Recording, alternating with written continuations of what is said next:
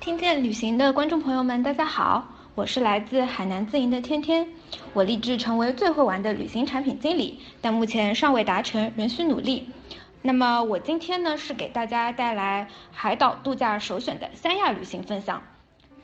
这里有北纬十八度独有的阳光、海浪和沙滩。无论是宅居酒店放纵休闲，还是打卡网红景区，小小的三亚呢，一次性可以满足各位所有的旅行需求。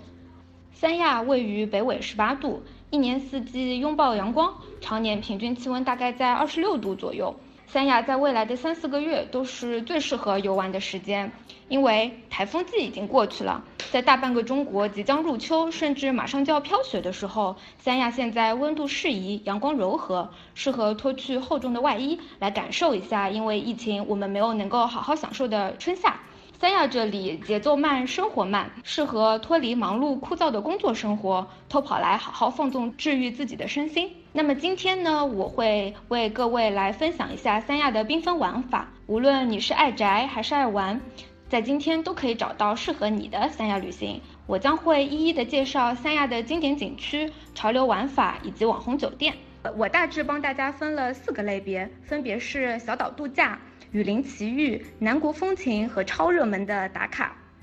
在小岛度假方面呢，三亚有四个比较著名的岛屿，分别是蜈支洲岛、分界洲岛、西岛和南湾猴岛。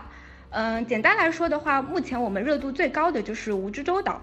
那分界洲岛和南湾猴岛都是比较适合家长们带着小朋友们一起出行。分界洲岛上有许多的动物表演，那南湾猴岛顾名思义就是会有许多的野生动物和猴子。带着小朋友的话，可以简单的去进行一个逗乐和观赏的玩。那在西岛这个，嗯，三亚最大的一个岛屿，并且在西岛上有许多的原住民，因此呢，在进入这个岛屿的时候，对于老年人不会有一个太大的年龄限制，比较适合带着老年人一起去进行一个休闲游玩。那说完小岛类的话，还有我们的雨林奇遇。给大家举了两个比较热门的雨林，那就是热带天堂森林公园和雅诺达热带雨林。那一会儿呢，我会着重的介绍一下天堂森林公园，请大家期待后续的讲解。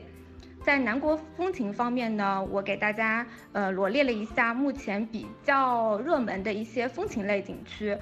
分别是保亭的玫瑰谷，这个虽然是脱离了三亚，但我们有许多一日游的玩法可以带大家去呃槟榔谷。还有呢，就是必不可少的南山佛教文化院。如果到三亚的时候乘坐的是白天的航班，那么你在飞机上就可以看到我们一百零八米的南山的观音。另外的话，当然就是比较著名的天涯海角，相信来三亚大家一定会去天涯海角打卡吧。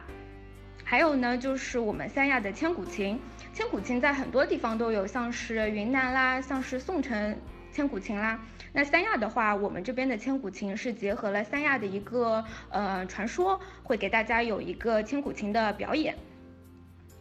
在超热打卡的这一部分，当然就必不可少的，必须要提到的就是亚特兰蒂斯，目前最热门的一个水上乐园。